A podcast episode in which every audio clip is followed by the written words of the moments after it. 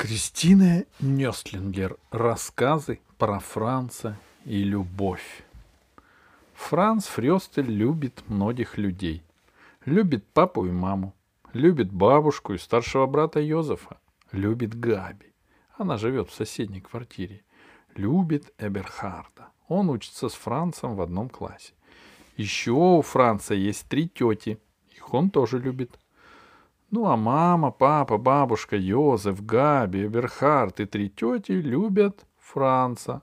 Так что с любовью у него нет особых проблем. Любовь Франц понимает так. Это когда два человека друг другу очень нравятся, и им вдвоем интересно. Хотя, конечно, время от времени они немножко ссорятся. Как бабушка и дедушка. Как бабушка Рима и деда, да? Анна Лиза. Самому Францу знакома только взаимная любовь, но последние две недели он очень жалел брата Йозефа, ведь тот безответно влюбился в Анну Лизу. Как только Йозеф ее увидел, у него сразу застучало сердце, а по спине побежали мурашки, а в животе что-то сжалось. Он сразу понял, эту девочку я люблю больше всех на свете. Первый раз Йозеф повстречался с Анной Лизой в подъезде. Он бежал по лестнице вниз, а она бежала по лестнице вверх. И, конечно, они со всей силы врезались друг в друга. Анна Лиза держала под мышкой папку — от испуга она ее выронила и взвизгнула. «Эй, ты, осторожней!» Ёжзов поднял папку и сказал «Извини». Анна Лиза вырвала папку у него из рук и побежала на третий этаж. А Йозеф так и остался стоять на лестнице. Он услышал, как девочка позвонила в дверь фрау Ляйдлих. У фрау Ляйдлих необычный звонок, а такой, который мелодично выводит Дин-дон, дин-дон.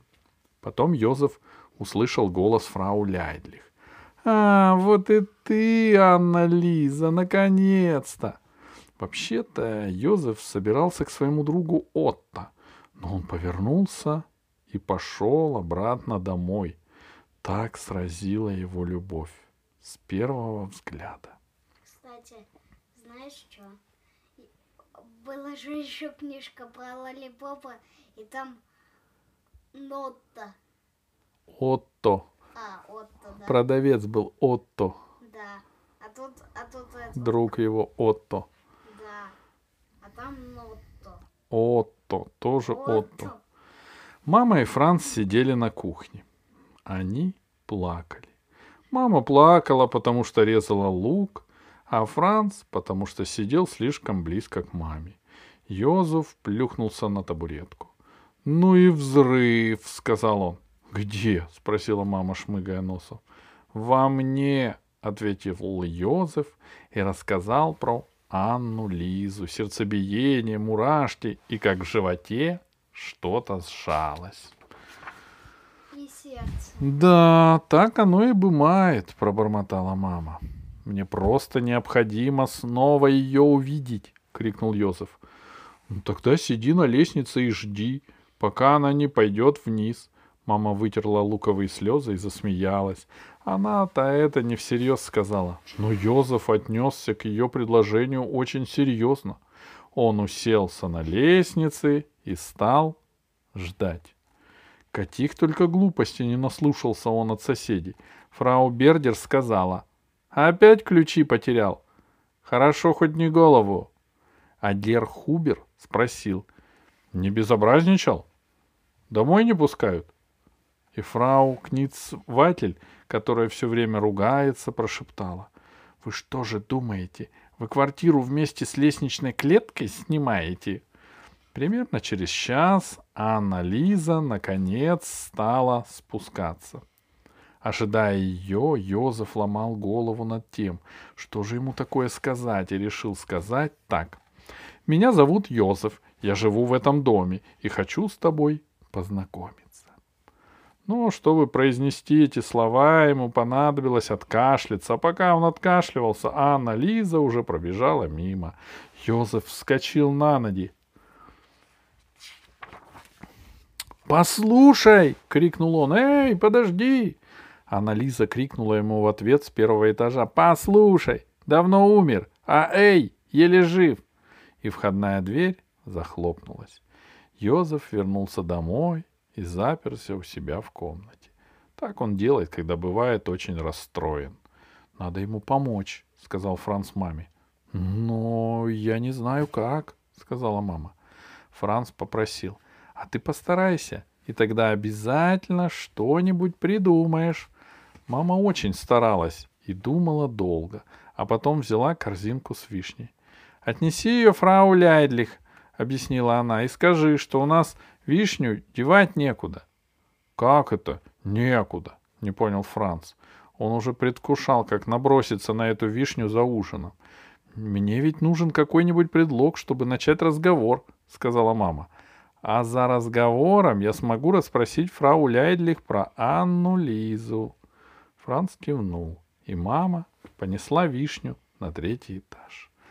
Она пробыла там довольно долго, а когда вернулась, объяснила, что узнала столько всего интересного и рассказала за ужином, что Анна Лизе 30, 13 лет, столько же, сколько Йозефу.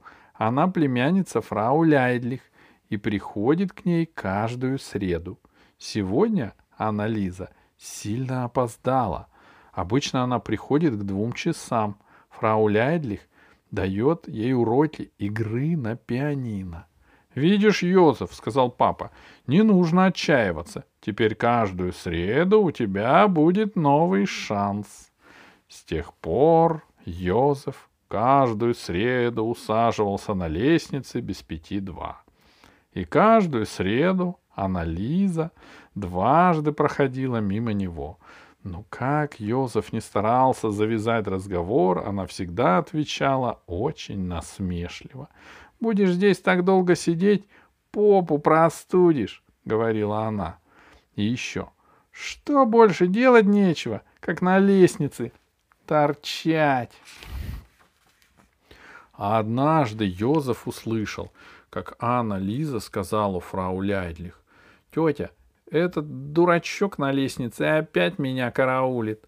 Франц не понимал Анну Лиза. Он считал так. Йозеф замечательный, лучше всех.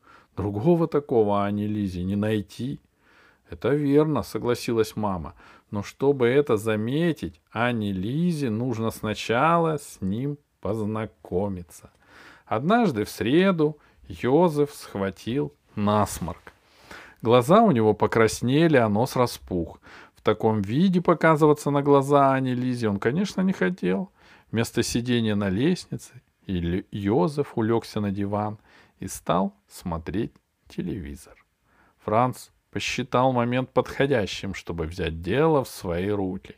Он стал искать какой-нибудь маленький подарок для фрау Ляйдлих. Мама была на работе и помочь в поисках не могла. Вишни, к сожалению, больше не было. Делать нечего. Франц взял корзину с картошкой, поднялся на третий этаж и позвонил в квартиру фрау Ляйдлих. Когда та открыла дверь, Франц протянул ей корзину и пропищал.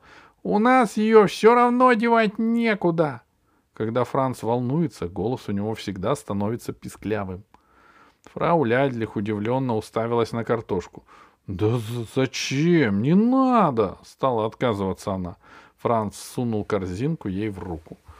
«Ну ладно, тогда большое спасибо», — пробормотала фрау Ляйдлих. Теперь Францу вообще-то надо было уходить.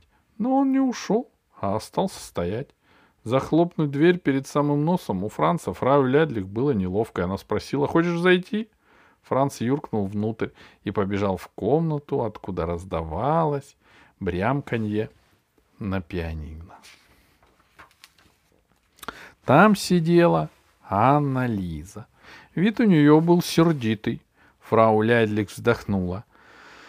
«Меня попросили научить ее играть», — сказала она, — «но она не хочет».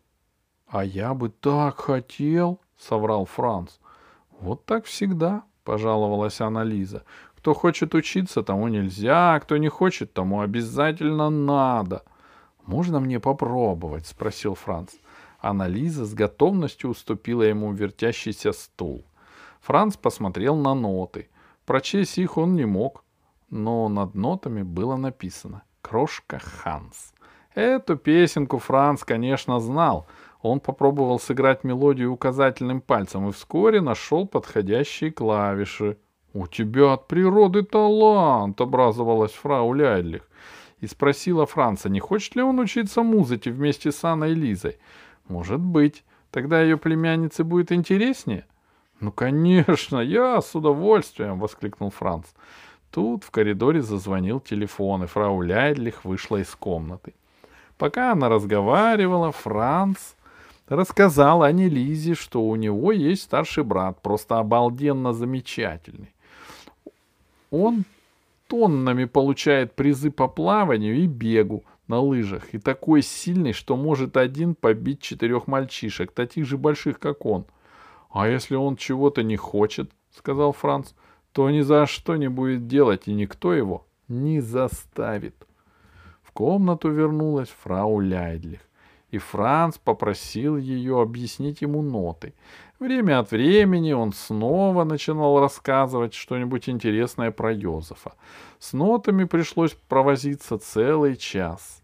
Нельзя сказать, что Франц был от этого в восторге, но когда фрау Ляйдлих пригласила его прийти и в следующую среду, он с радостью кивнул Дома Франц не стал никому говорить, что теперь он будет учиться играть на пианино. Ведь ему хотелось помочь Йозефу тайно. Целую неделю Франц ломал себе голову. Как бы в среду незаметно уйти к фрау Ляйдлих? Ведь насморк у Йозефа уже прошел, значит, он снова усядется на лестнице. Но Франц волновался зря. В среду Йозеф вообще не пришел домой после школы. Он отправился на гандбольный матч — а Франц ровно в два пошел к фрау Ляйлих. Вместе с Анной Лизой он играл гаммы до мажор и, фами... и фа мажор. Фрау Ляйдлих сказала Ане Лизе, «Бери пример с Франца, он младше тебя, а делает все гораздо лучше». Франц прошептал Ане Лизе, «Мой старший брат не позволил бы своей тете говорить такое». После занятий Франц проводил Анну Лизу домой. Она жила недалеко. Всю дорогу Франц рассказывал про Йозефа и немножко преувеличивал. Все-таки на самом деле Йозеф не был таким уж храбрым, умным и сильным. Но рассказы подействовали. Анна Лиза сказала, «Я бы очень хотела познакомиться с твоим братом». «Ты его уже знаешь», — ответил Франц. «Он часто сидит в нашем подъезде на лестнице, когда хочет спокойно поразмыслить» об изобретениях или о чем-нибудь вроде этого, ну или вообще о жизни. И, а я называла его дурачком на лестнице, сказала Анна Лиза растерянно. Это ничего, ободрил ее Франц. Теперь-то ты понимаешь, что к чему. Очень довольный Франц пошел домой. Йозеф был уже там, он сидел на кухне и, увидев Франца, сказал, «Сегодня опять был взрыв». «Где?» Спросил Франц. Во мне, ответил Йозеф и рассказал, что на гатбольном матче увидел одну девочку. У него сразу забилось сердце, что-то сжалось в животе, а по спине пробежали мурашки. И Йозеф понял, что эту девочку он любит больше всех на свете. — А как же Анна Лиза? — спросил Франц. — Да мне на нее уже давно наплевать, — ответил Йозеф. С тех пор Франц каждую среду ходит на уроки музыки. Фрау Лядлих обиделась бы, если бы Франц перестал к ней ходить. А Францу, фрау Лядлих, нравится все больше, и он не хочет ее обижать. Кстати, Анна Лиза к своей тете по средам больше не приходит. Она убедила маму, что никому нельзя принуж... принуждать занима... никого нельзя принуждать заниматься музыкой. Иногда Франц встречает Анну Лизу на улице, и каждый раз она спрашивает о Йозефе. Тогда Франца начинает грызть совесть, потому что в глазах Анны Лизы светится надежда, и каждый раз Франц дает себе слово больше никогда, никогда не вмешиваться в любовь других людей.